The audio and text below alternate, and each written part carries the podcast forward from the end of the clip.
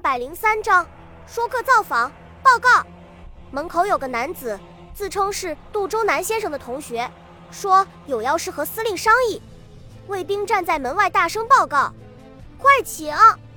孙百里从地图上面抬起上身，不假思索地命令道：“这里是杜周南的老家，他又曾经做过一任县长，亲朋故旧肯定很多。再加上孙百里是杜周南如兄长，所谓爱屋及乌，连带着他的同学都备受礼遇。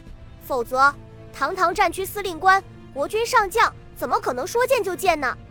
孙百里刚刚整理完军容，正准备亲自到门口去迎接。卫兵却带着一个西装革履的男子走了进来。来人左手托着顶礼帽，右手拿着根手杖，满面春风的走了进来。看年龄在四十岁上下，鼻梁上面戴着富加鼻金丝眼镜，一双眼睛以和年龄不相称的灵活转动着，嘴唇上面留着一撮黑亮的髭须，再加上白净面皮上的细密皱纹，给人成熟的感觉。孙将军，久仰久仰。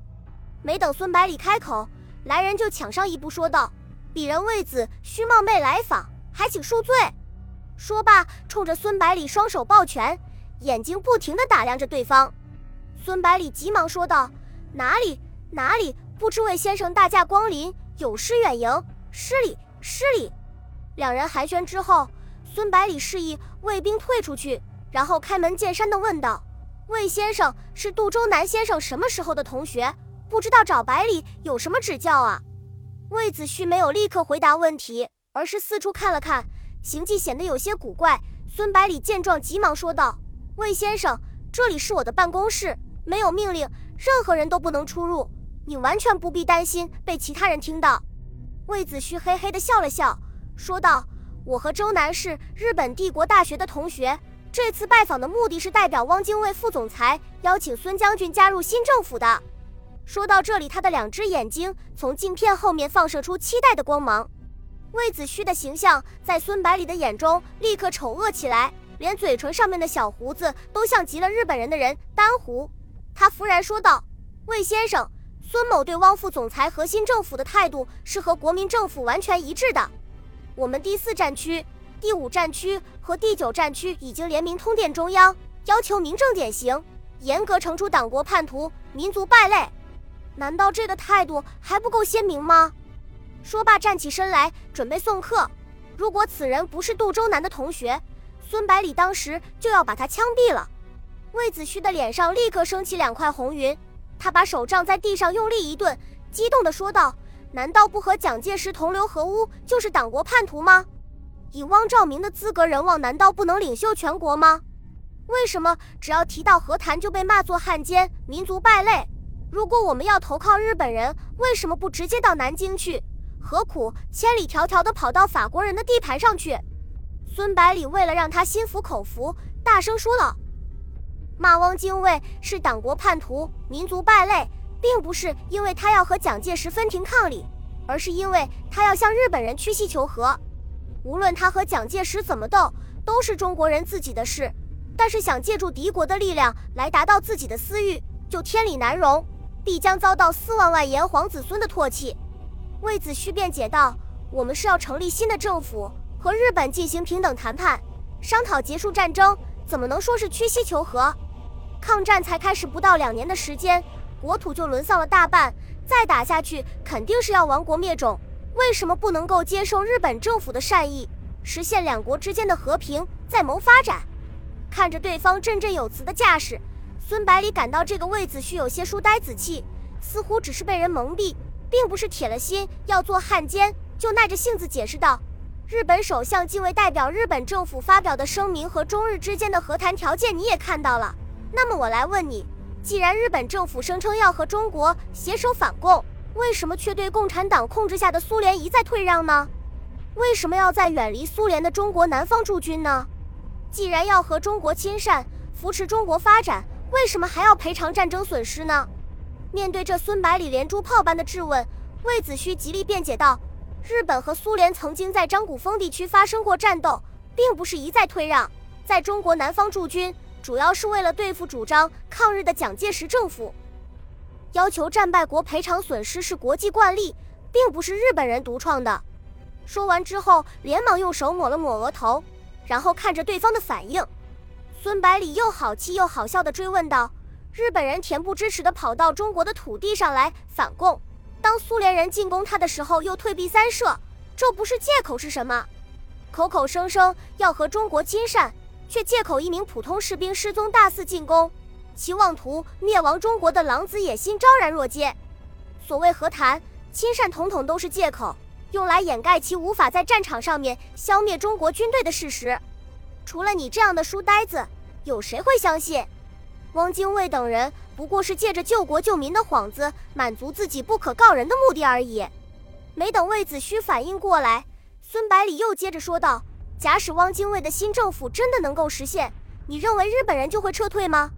他们付出这么大的代价才把战线推进到中国腹地，怎么可能因为我们换了个政府就撤退呢？”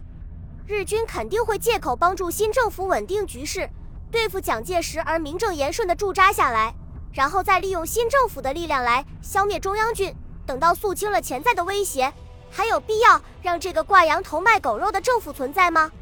想当年，南明的小朝廷和士大夫们不是满心欢喜地欢迎满清八旗南下吗？以为他们只是过来为崇祯皇帝报仇、剿灭农民军的，可是最后怎么样呢？所谓前事不忘后事之师，你读了那么多的书，难道连这么浅显的道理都不懂呢？看着孙百里痛心疾首的样子，魏子虚念如道：“可是不和日本停战的话，最终还是要亡国灭种的。我们根本就不是日本的对手。”孙百里知道魏子胥已经接受了日本并不是真心求和的观点，只要让他再确立抗战必胜的信心，就完全有可能把他争取过来。于是语重心长地说道：“如果单纯比较中日两国的实力，我们是打不过日本。但是实际的战争并不是简单的在天平上称一下就能决出胜负的。国人抱定的是焦土抗战的方针，即使四万万同胞战斗到最后一个人，也绝不投降。日本人能够做到让他的一亿国民玉碎吗？就凭这一点，日本也没有机会彻底打垮中国。另外。”日本大本营和政府愚蠢的战略，也使他只能在中国这个泥潭里面越陷越深，最终遭到灭顶之灾。魏子虚好奇地追问道：“日军在战场上面节节胜利，怎么能够说他们愚蠢呢？”孙百里耐心解释道：“从七七事变爆发以来，日军在和国军的历次战役中，基本上都是采用逐次增加兵力的添油战术，总是信心超过实际的能力。如果日本能够在开战后的半年之内，把军队扩充到一百个师团，分别从华北、广西、广东、上海四路进攻，把中国的广大国土彻底分割开来，然后再逐个解决，未必不能取胜。然而，日本高层高估了自己军队的战斗力，也低估了国军抵抗的意志和决心，以至于要靠收买汉奸来达到目的。直到现在，日本天皇和政府都还没有把中国看作自己的对手，老是惦记着南洋英美的殖民地。又加入了德国的反共联盟，典型的贪心不足。在这样弱智的指挥下，军队再厉害又有什么用？魏子虚听完这番话之后，默然无语，低头陷入沉思之中。虽然他是军事方面的门外汉，但是比较孙百里和汪精卫两人截然不同的分析之后，还是感觉前者的话更加可信。孙百里感觉火候已经差不多了，顺手压上最后一根稻草。这些年来参加过到蒋的党内人士以及地方势力数不胜数，可是为什么汪精卫在河内待了这么久，却没有一个人起来相应他呢？原因非常简单，谁都不愿意当民族的罪人，遗臭万年。再过一段时间，汪精卫的耐心就会没有了，我们的委员长也不会放过他，所以最好的选择就是灰溜溜的跑到日军占领区，在敌人的刺刀下去建设自己所谓的新中国了。我绝对不会去，魏子虚斩钉截铁地说道。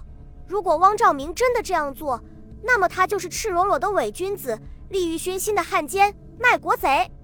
魏某虽然鲁钝，但是还不屑于和这等人为伍。孙百里看到终于说服了杜周南的同学，欣喜异常，心里突然灵机一动，问道：“魏先生，你是不是还要回到河内去？”魏子虚回答道：“当然了。”这些都是你的推测，算不得准，要眼见为实。虽然你的分析很有道理，可是汪兆铭当年孤身一人就敢刺杀满清重臣，不应该会是你说的那种人。孙百里点头说道：“既然这样，咱们就拭目以待吧。”然后他直盯着魏子虚说道：“如果汪精卫和我推测的一样，你可不可以不动声色地继续留在他的身边？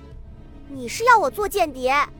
魏子虚诧异地说道：“我可干不了这种事。”孙百里急忙安慰道：“我只要你潜伏在敌人内部，不需要经常往外面送情报，只有在万分紧急的时候，我才会派人找你。”魏子虚想了想，说道：“好吧，我答应你。万一我遇到十万火急的事情要找你，该怎么联系？”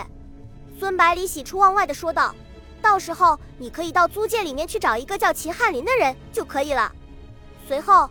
孙百里和魏子需商量出一套较为稳妥的联络手法，为打入日军的内部做准备。这样一来，十九路军成功的在汪精卫的身边埋下一枚钉子。